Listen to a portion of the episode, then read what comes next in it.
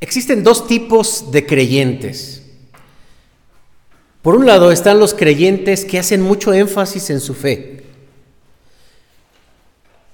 Y por otro lado están los creyentes que hacen mucho énfasis en las obras. Los primeros hacen mucho hincapié en tener una buena enseñanza bíblica, en tener una buena doctrina, en pertenecer a una buena religión, a una muy buena denominación, hacen énfasis en su iglesia, donde le prediquen la verdad, la palabra de Dios. Pero otros se enfocan más en sus acciones, en sus obras, en lo que les hace reflejar una conducta moral, intachable, religiosa. Llega el punto de en que unos pueden criticar a los otros y también se abanderan. Por ejemplo, los que consideran que lo importante es la fe, les gusta leer al apóstol Pablo y leen pasajes como aquellos que dicen, em, eh, porque por gracia sois salvos por medio de la fe. Y aquellos que les gusta la parte de las obras, leen a Santiago, la fe sin obras es muerta. Y llega un punto en que incluso se atacan los unos a los otros. Y estas dos posturas también las encontramos en los medios. La forma de mirar o de encontrar la fe de una persona a través de los medios digitales es cómo se expresa, qué pone. Imagínense una, persona que, pone una frase en su face o en su estado que habla acerca de la fe. Y otra que dice, eh, yo no pongo frases de fe, yo mejor voy a poner una foto donde le estoy dando a alguien donde estoy compartiendo y, a lo mejor eh, va a darle a una persona necesitada y se toma ahí la foto y esa es la que sube.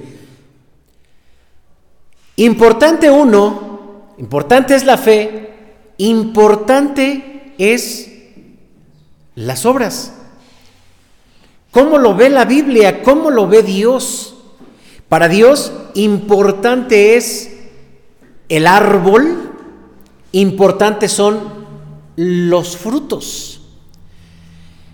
Para Dios es muy importante la armonía de estos dos conceptos, de la fe y de las obras, al grado de que el Señor Jesucristo así lo dijo, por sus frutos los conoceréis. Y al referirse a los líderes religiosos de su tiempo, también dijo, por vuestras obras se os puede conocer. Y también el Señor Jesucristo dijo que separados de Él, que seríamos los frutos, Él es la vid, nosotros no podríamos hacer nada. También dentro de esa armonía, Santiago el escritor dice que no hay de dos, no hay de dos, las obras son muy importantes, o somos o no somos. Santiago hace mucho énfasis y llama la atención sobre una fuente, o saca agua dulce o saca agua amarga. No puede sacar agua dulce y agua amarga. La boca de un creyente no puede bendecir y maldecir. Los frutos son muy importantes. Hoy quiero hablarles acerca de los frutos de arrepentimiento. Y voy a pedirles que vayamos a Mateo capítulo 3 para que leamos el ministerio de Juan el Bautista en los versículos del 1 al 11.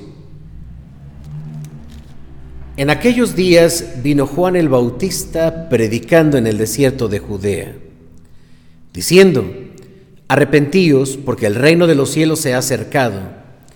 Pues este es aquel de quien habló el profeta Isaías cuando dijo, voz del que clama en el desierto, preparad el camino del Señor, enderezad sus sendas. Y Juan estaba vestido de pelo de camello y tenía un cinto de cuero alrededor de sus lomos. Y su comida eran langostas y miel silvestre. Y salía él, Jerusalén, toda Judea y toda la provincia alrededor del Jordán, y eran bautizados por él en el Jordán, confesando sus pecados. Al ver él que muchos de los fariseos y de los saduceos venían a su bautismo, les decía, generación de víboras, ¿Quién nos enseñó a huir de la ira venidera, a hacer frutos dignos de arrepentimiento? Y no penséis dentro de vosotros, Abraham tenemos por padre, porque yo os digo que Dios puede levantar hijos a Abraham aún de las piedras. Y ya también está la hacha puesta a la raíz de los árboles. Por tanto, todo árbol que no da buen fruto es cortado y echado en el fuego. Yo a la verdad os bautizo en agua para arrepentimiento, pero el que viene tras mí, cuyo calzado no soy digno de llevar, es más poderoso que yo, y él os bautizará en Espíritu Santo y fuego. Su aventador está en su mano y limpiará su era y recogerá su trigo en el granero y quemará la paja en fuego que nunca se apagará. Así de fuerte fue el ministerio de Juan el Bautista. Mateo, que es el que registra este evento, nos llama la atención porque siendo judío, con su tema general, eh, el tema general de Mateo, o sea, del Evangelio Mateo es Jesús es el Mesías. Se considera que fue escrito para los judíos para demostrar a través de su escrito que el cumplimiento de las profecías del Antiguo Testamento se hacen en Jesús, en el Nuevo Testamento demostrando con esto que Jesús es el Mesías. Pero ¿cuál podríamos decir que es el tema, el tema central de su mensaje? Porque él tiene varios mensajes, básicamente creo que Mateo es el que concentra mensajes más completos, capítulo 4, capítulo 5, 6 y 7, el Sermón de la Montaña, capítulo 24 y 25, la segunda venida de Cristo. Son sermones completos. ¿Y cuál es el tema de la predicación de Mateo? bueno, ¿qué es la predicación de Jesús? Pero ¿qué es lo que resalta Mateo? Es este, arrepentíos porque el reino de los cielos se ha acercado. Para este año 2021, que está comenzando, quiero invitarles a que podamos trabajar con los frutos de nuestra fe. Comencé diciendo que hay creyentes que hacen énfasis solamente en su fe. Hay otros que hacen énfasis en sus obras. Yo quiero invitarles para que hagamos un equilibrio de congruencia para que lo que dice mi fe pueda ser también lo que digan mis acciones. Pienso que uno de los objetivos que tenemos los creyentes en la vida es buscar esa congruencia, esa armonía entre lo que nosotros creemos y entre lo que nosotros hacemos. Porque cuando nosotros nos enfocamos en lo que hacemos, podemos tener una mayor conciencia de cómo se está relacionando mis acciones con mi fe. Si tú eres un creyente joven en la fe o niño en la fe, te puedes dar cuenta de lo importante que es creer en Cristo, de lo importante que es descubrir las verdades y los regalos de Dios, su amor, su gracia, su misericordia, su compasión, su compañía, su amistad. Pero a medida que vamos creciendo en la fe, si tú te consideras como un creyente ya de años, un creyente ya viejo, con la barba de la experiencia, te darás cuenta que lo que importa es comprometernos con nuestra fe. Ahora, este año que empieza el, 2021, que nos invita a que hagamos frutos, pero ¿qué frutos? ¿Qué frutos pueden ser dignos de este año? En primer lugar, necesitamos hacer un análisis de nuestras obras. Hace un momento yo lo, mencioné de esa manera, pero déjenme leer el primero y el segundo versículo en este pasaje. En aquellos días vino Juan el Bautista predicando en el desierto de Judea y diciendo, arrepentíos, porque el reino de los cielos se ha acercado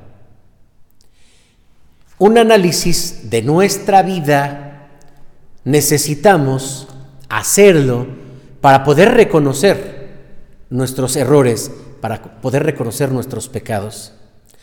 Y miren que no es un asunto tan complicado.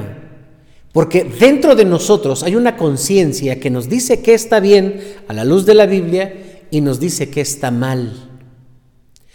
También el Señor Jesucristo dijo que el Espíritu Santo en nosotros nos redarguye y nos hace sentir cuando estamos mal, cuando estamos viviendo lejos de la palabra de Dios.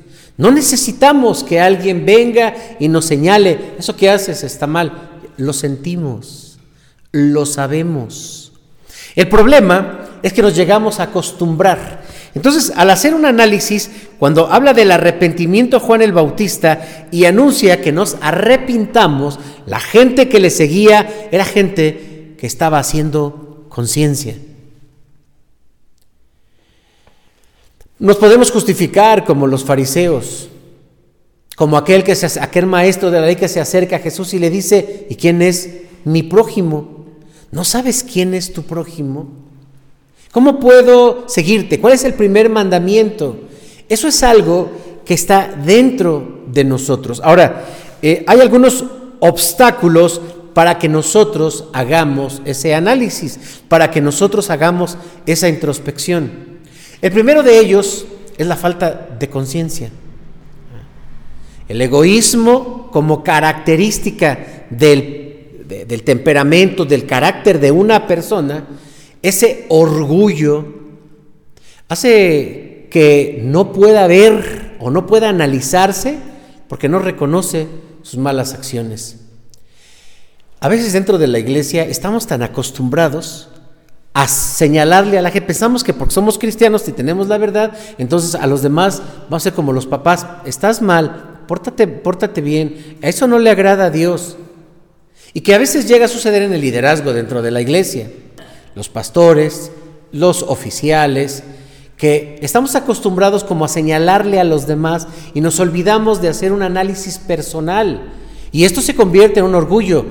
Por eso es que en el tiempo de Jesús estaban los fariseos. Ahora, hablando de este pecado o esta, eh, esta reflexión que tenemos que hacer para arrepentirnos. Básicamente, hermanos, hay dos formas en que nosotros entendemos los pecados. Un pecado, para tomar una definición, aunque ya es un concepto eh, meramente teológico, cristiano y demás, etimológicamente pecar significa fallar. Pecar significa fallar. Es que tú tengas un objetivo, como aquel que quiere eh, meter un gol en la portería y falla, eh, pecó, porque erró al blanco. Es la definición de pecado. Pecado es errar al blanco. Es tu intento por hacer algo bueno y entonces no lo logras. Pecado es errar al blanco. Pero ya lo hemos considerado, tenemos en el Antiguo Testamento una ley muy clara, que son los diez mandamientos. Y cuando estudiamos los diez mandamientos, como una referencia de la manera de entender la voluntad de Dios, pensamos en los pecados de comisión. ¿Cuál es un, pecado de comisión? Son aquellas acciones que violan directamente la palabra de Dios. Por ejemplo, cuando dice no matarás, entonces mata, pum, no robarás, roba. No dirás falso testimonio, dice falso testimonio. Esos son los pecados de comisión. La moral social hace mucho énfasis en esto, en aquello que se ve, en aquello que los demás pueden eh, ver nuestro testimonio. Pero hay otro tipo de pecados y son los pecados de omisión. Y esos pecados de omisión, como no los vemos enfáticamente, no les ponemos atención. Los dejamos pasar. Entonces, una persona puede sentirse mal porque robó, porque mató, o porque violó, o porque cometió un pecado. Pero otro puede no guardar el día de reposo, por ejemplo, que también está en los mandamientos, acuérdate del día de reposo, para santificarlo, seis días trabajarás, harás toda tu obra, pero el día de reposo Nada, no harás en obra alguna tú, ni tu hijo, ni tu hija, ni tu siervo, ni tu buey, ni nadie que esté dentro de tus puertas, porque seis días hizo Jehová los cielos y la tierra, la mar y todo lo que en ellos hay, y reposó el séptimo día. Por tanto, Jehová bendijo el día de reposo y lo santificó. Pues yo no lo guardé. No fui a la iglesia. no abrí los cultos y uno no se siente mal. Así estaban los fariseos. Como ellos guardaban, eh, cumplían la ley, ellos decían, yo estoy bien. Y toda la parte de omisión es muy fácil, hermanos, delante de Dios, cuando se abre la ley, juzgarnos, pero no lo aceptamos.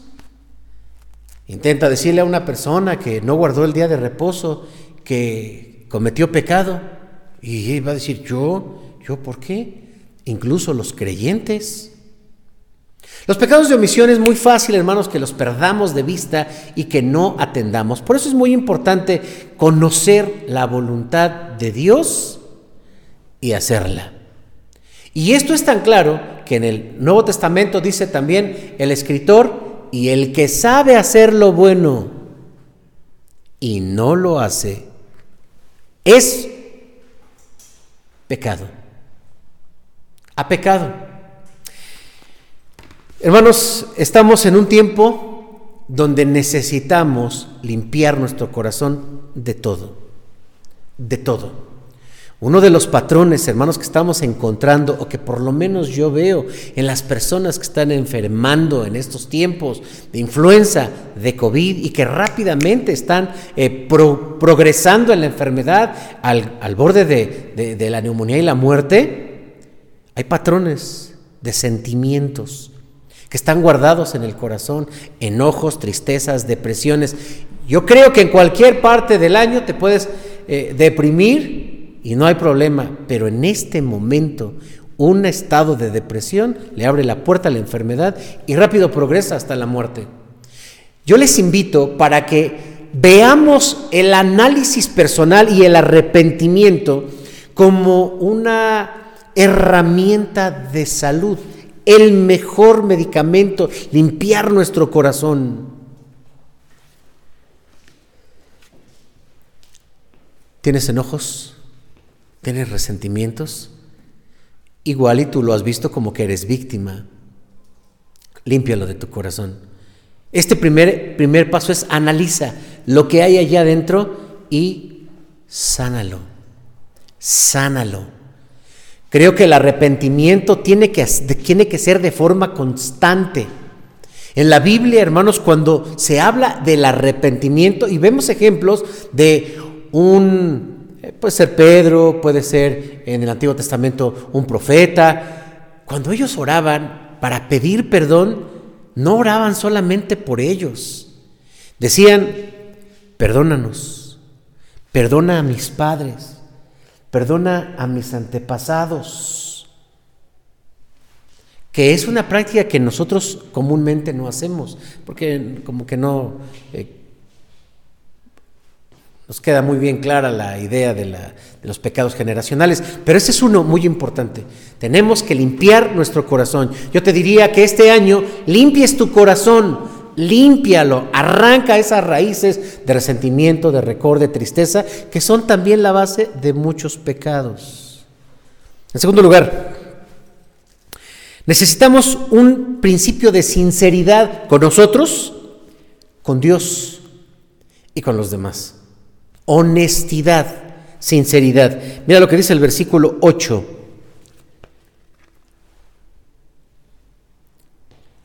Dice desde el versículo 7, al ver mucho de los fariseos y de los saduceos, venían a, su bautismo, les decía, generación de víboras, quien nos enseñó a huir de la ira venidera. 8. Haced pues frutos dignos de arrepentimiento. La sinceridad con nosotros y la sinceridad con Dios. Son palabras muy fuertes, es cierto, a ninguno de nosotros nos gusta que nos evidencien. Tendemos a la justificación. Allí encontramos a los fariseos, por ejemplo. Pero, ¿por qué nos preocupamos tanto por lo que la gente ve de nosotros? Y no nos preocupamos por lo que Dios ve de nosotros. Para juzgar a una persona como mala cristiana, observamos su conducta y eso es lo que vemos. Y para juzgar a una persona como buen creyente o como buena persona, otra vez observamos sus obras. Es muy fácil engañar a los demás. Es muy fácil. Normalmente, por ejemplo, cuando hablamos de publicaciones, porque nuestra vida es muy transparente a través de los medios, pero mostramos no la espontaneidad, mostramos una imagen de lo que queremos que los demás vean. Y cuando nosotros miramos los medios y decimos, ah, mira fulano, qué feliz es. Ah, mira, eh, Sutano, que, qué bonita familia, qué bonita pareja. Ay, yo quiero una vida así. Y te das cuenta que tú vas en la combi ahí Parado de no fuiste de vacaciones y, no te dieron aguinaldo y sientes que tu vida está en, una confrontación con la, realidad que te muestra otra persona. Es muy fácil engañar a los demás, a Dios no. Dentro de la iglesia hay una tendencia muy fuerte, dentro de la voy a decirlo así, religiosidad si dentro de la iglesia hay una tendencia de religiosidad que hacemos tanto énfasis en la parte externa y nos olvidamos de la parte interna.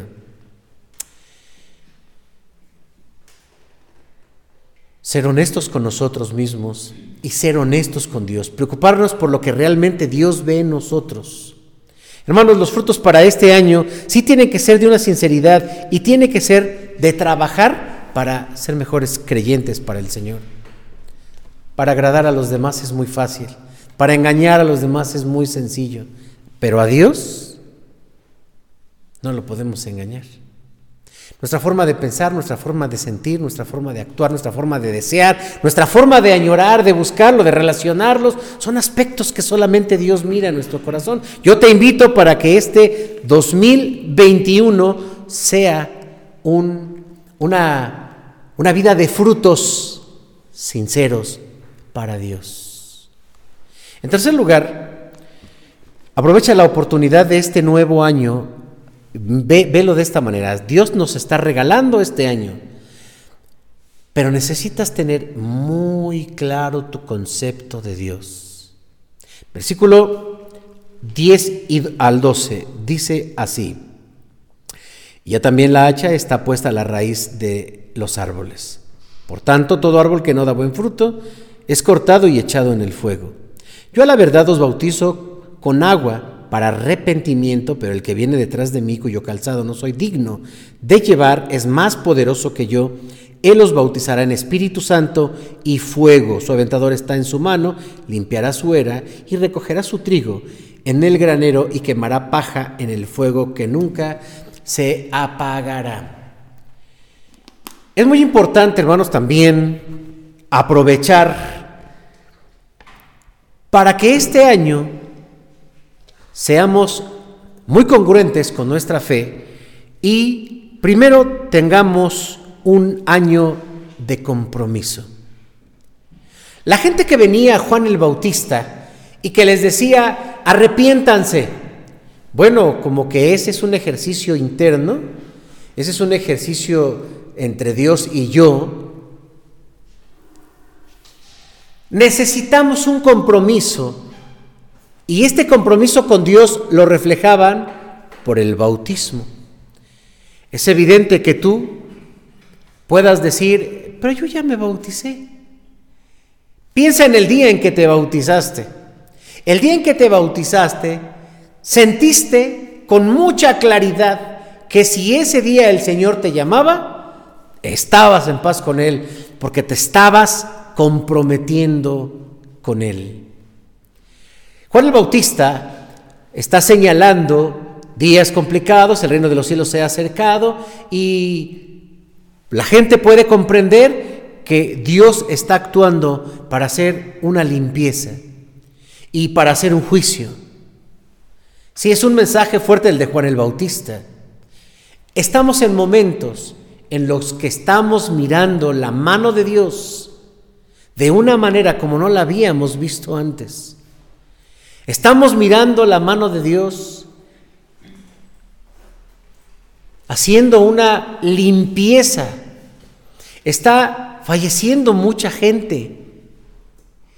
¿Y esto qué nos dice a nosotros? que en, un momento se puede acabar la vida. Que en un ratito, como decía una de nuestras hermanas, ¿no? Vi a la vecina un día y, estaba barriendo su, su calle y al otro día que ya se murió. Así de rápido, así de rápido la gente está dejando la vida. Estamos mirando, hermanos, una parte de Dios que no nos gusta. Estamos acostumbrados a que vamos a orar y, sana porque eh, oramos muchos. Hermanos, Dios nos está mostrando que en este momento parece que no hay algo de nosotros que lo estuviera moviendo. Y creo, hermanos, que es Dios el que nos dice, déjame a mí hacer las cosas y tú haz lo tuyo. Tenemos que prepararnos. Tenemos que estar listos, hermanos. Y ese compromiso tiene que ser renovado. Si tú no te has bautizado, notarás que el día que te bautizas sientes una renovación de fe, de compromiso, de entrega. Quieres vivir solamente para Dios. Pues te decía, piensa en el día en que te bautizaste. Pero el, Juan el Bautista les decía, yo les llamo a este compromiso, pero hay otro compromiso que tienen que hacer. Eso tiene, ya va a ser con Jesús. Recordemos que Juan el Bautista fue precursor del ministerio de Jesús. Solamente vino a preparar el camino. Y dice, yo les doy este, para este compromiso. Pero viene Jesús y él, que es mayor que yo y cuyos, cuyo calzado no soy digno de llevar, él les va a bautizar con el Espíritu Santo. Creo que para esto necesitamos hablar de otro nivel de compromiso con Dios. Porque el Espíritu Santo, Jesús mismo dijo, les doy el Espíritu Santo. Pídele al Padre, al Espíritu Santo, y te va a dar el Espíritu Santo. Hay quienes están buscando constantemente la llenura del Espíritu Santo, pero no nos damos cuenta que requiere un compromiso. Necesitamos entonces un compromiso para este año pero un mayor compromiso. Necesitamos también ser precavidos y ser prevenidos. Necesitamos tener el concepto real de Dios. Se están cayendo los conceptos del Dios que moldeas, del Dios que conmueves, del Dios que tocas, del Dios que convences. Se están acabando esos conceptos porque no le alcanzan a la gente. Y muchos creyentes dicen, yo, eh, a mí Dios me contesta todo. Pues ahora se está cayendo tu concepto porque el Dios que tú estabas conociendo no es el Dios de la Biblia. El Dios de la Biblia es aquel que no le puedes torcer la mano. No es aquel que le haces un compromiso y si tú me das esto yo te doy aquello. Este no es un Dios al que tú puedes manejar y usar para tu beneficio. Eso no es posible. El Dios de la Biblia es aquel que es dueño y soberano de todo lo que hay en este mundo, incluyéndonos a nosotros, y que Él hace como Él quiere. Necesitamos entonces entender que este Dios también hace juicio, que este Dios tiene el hacha y tiene el aventador, y que son imágenes solamente de una limpieza Hermanos, en este año Dios quiere limpiar nuestra mente, quiere limpiar nuestro corazón y también quiere limpiar nuestra vida, quiere limpiar nuestra iglesia. Y creo, hermanos, que este año, si hacemos estos frutos, podemos tener una vida diferente. Yo te invito a que busques esa vida diferente, siguiendo ese concepto del el Señor. Y finalmente, el amor de Dios es grande porque Él te ama el amor de Dios es misericordioso porque Él te espera. Por lo tanto, Dios está retardando. Dios está retardando. Hermanos, pero el Señor viene y lo que estamos mirando son señales que nos están doliendo. Y necesitamos apegarnos más a esa comunión con Él, leer más la Biblia, consolar más nuestro corazón y estar preparados. Que venga Cristo y nos encuentre haciendo lo que Él quiere que hagamos. O que el Señor nos llama, vayamos a dar cuentas, buenas cuentas para el Señor. Que Dios les bendiga.